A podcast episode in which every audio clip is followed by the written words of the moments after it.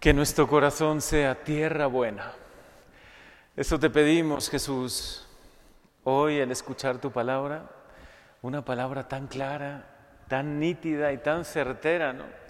que describe perfectamente también nuestras vidas, lo que nos puede suceder en nuestra vida espiritual. ¿Cuánto necesitamos que nuestro corazón sea tierra buena? Que nosotros hagamos que sea tierra buena, porque ningún terreno por sí solo es fértil, ¿no? Porque que se endurezca es tan fácil que tenga piedras, que salgan arbustos, malas hierbas. Para que una tierra sea buena y esté preparada para que el sembrador siembre su semilla, necesitamos trabajarla. Y esta es la primera pregunta que hoy nos podemos hacer. ¿Cuánto trabajo la tierra de mi corazón? ¿Cuánto de verdad le dedico un poco de tiempo? Tiempo de oración, tiempo de sacramentos como una buena confesión.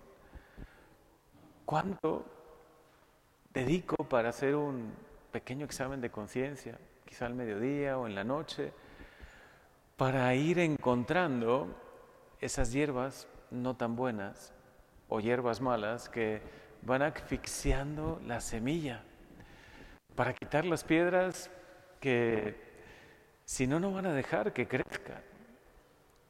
¿Cuánto tiempo dedico a mi corazón, a mi vida espiritual? El tiempo que le dedicas hace que eso sea importante para ti. A otras cosas que para ti son importantes les dedicas tiempo, ¿no? Si tu familia la consideras importante, seguro le dedicas tiempo. Si tu trabajo para ti es muy importante, le dedicas tiempo, seguro, le dedicas tiempo, esfuerzo, sacrificio. Y tu vida espiritual y tu salvación, qué importante es para ti. Cuánto el Señor ha sembrado durante toda nuestra vida, desde que éramos pequeños. Desde que fuimos bautizados, Dios ha sembrado en nosotros. Yo es algo que le agradezco continuamente. Gracias Señor, gracias por poner en mí la semilla maravillosa de la fe. Sí, era una semillita pequeña, pero que porque se desarrolló en un terreno fértil, porque mi familia seguramente lo habrá hecho fértil, la tierra, me invitaron a ir a misa, me, hicieron ver lo importante que era la misa, la Eucaristía, los sacramentos, la confesión. Tuve una educación que me dejó muy claro cuáles, cuáles eran mis prioridades y lo más importante en mi vida. Y gracias a eso, esa semilla de la fe, de la esperanza, de la caridad, la semilla que Dios fue sembrando en mí, ha ido dando frutos. Y seguramente en tu corazón también. ¿Cuánto le puedes hoy agradecer? El haber recibido el bautismo gratuitamente, el haber nacido y haber vivido en un ambiente favorable a la fe y a las semillas que Dios ponía en ti. Pero también hay otra parte importantísima, que esa solo, solo depende de nosotros. Dios ha hecho su trabajo, el sembrador sigue haciendo su trabajo cada día, pero yo cuánto hago el mío, cuánto permito que esta tierra que ojalá cada día sea más buena, la de mi corazón, de verdad vaya recibiendo las semillas de Dios, que Él siempre está sembrando. Es más, yo creo que lo que más nos sorprende siempre de esta parábola es la generosidad con la que siembra el sembrador, ¿no? La imagen que tengo en mi mente, en mi corazón, es cómo toma puñados de semillas y continuamente, ¿no? Y ahora otro y otro y otro, y no para de sembrar y no para de sembrar. Y muchas semillas caen en terreno pedregoso.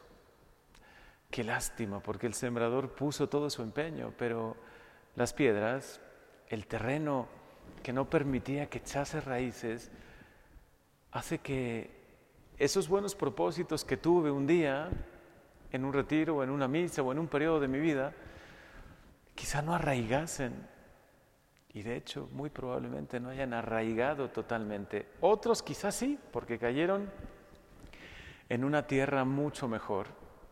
Quizás estaba más preparado, fue un retiro donde pude confesarme, donde pude escuchar más la palabra de Dios, donde tomé algunas decisiones importantes en mi vida que los transformé en propósitos, por ejemplo, hacer oración, pasar tiempo con Dios. Y entonces, qué diferencia, ¿no? Cómo fueron arraigando esas semillas, cómo fueron dando fruto. Hoy que celebramos a San Francisco de Sales, podemos aprender mucho de él, que la santidad es amistad con Dios y que Dios nos llama a todos a esa santidad. Suena un poco fuerte la palabra santidad, la vemos lejana todavía, ¿no? Sí, nosotros así pequeños, insignificantes, frágiles, inconstantes, y los santos, ¿no? Figuras gigantes que escucharon con tanta generosidad la voz de Dios, que, que fueron tan generosos en todas sus decisiones. Nosotros como miniaturas y los santos como gigantes, así nos vemos a veces. Pero quiero que sepas que Él personalmente te llama a ti, a una amistad personal que de verdad te ama y que Él va a hacer todo, continuamente va a sembrar, va a tomar puñados cada vez más grandes de semillas y va a querer sembrar en tu corazón. Pero ¿cuánto tú vas a acoger esa buena semilla? ¿Cuánto vas a dedicarte un poco de tiempo para ir quitando las piedras en tu corazón? Los resentimientos, los rencores, lo que no permite que la semilla crezca. ¿Cuántas veces la dureza en nuestro corazón porque nos hemos habituado a todas las maravillas que Dios va haciendo y ya nos parece normal? Venimos a misa y nos parece normal. Recibimos la comunión, nos parece normal. Que no te parezca normal lo que es extraordinario. Que no te parezca como algo rutinario lo que de verdad es, extraordinario porque es el amor de Dios que siembra en tu corazón, que te ha concedido el don de la fe, que continuamente te tiende la mano, que te ofrece muchos medios, muchísimos. Aquí vamos a tener varios, ¿no? También como comunidad parroquial. El querigma comenzará el 23 de febrero, ya en unos días.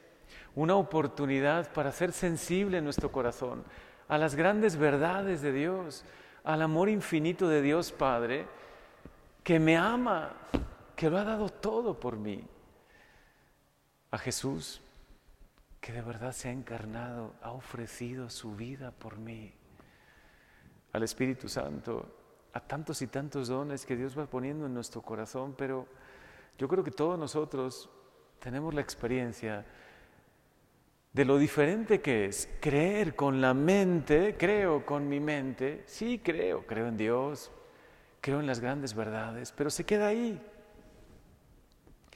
a creer con el corazón y con la vida. Cuando uno tiene una experiencia vital del amor de Dios, de su misericordia, de su perdón, de su gracia, todo cambia. Como que se empieza a iluminar nuestra vida, nuestra mente, nuestra conciencia, nuestros ojos. Empezamos a tener una luz que antes no teníamos. Eso queremos, Señor, te lo pedimos. Danos la luz de tu gracia, de tu perdón, de tu misericordia. Convierte nuestro corazón. Porque hoy Jesús lo dice con toda claridad. A muchos les sucede esto.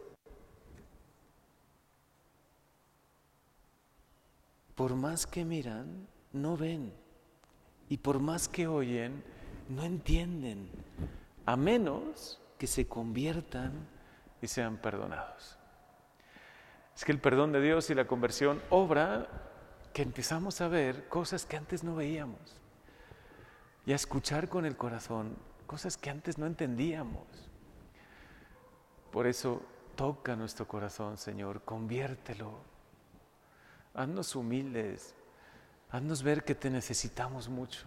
Necesitamos tu perdón, tu gracia.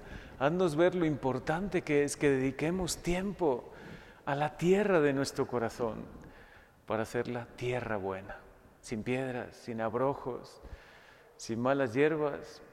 Una tierra que también con la azada ¿no? de la oración la vayamos aireando, la vayamos preparando, como se prepara un terreno, una tierra para sembrarse, que así preparemos nuestro corazón. con nuestro esfuerzo, porque Señor creemos, creemos que tú continuamente siembras. Convierte nuestro corazón. Tócanos, Señor, con tu gracia, con tu misericordia, y que se vaya obrando en nosotros lo que tú has pensado desde hace mucho tiempo, el proyecto de amor que tienes para nosotros, lo que San Francisco de Sales llama santidad. Que cada día podamos conocerte más, podamos amarte más y estar más cerca de ti.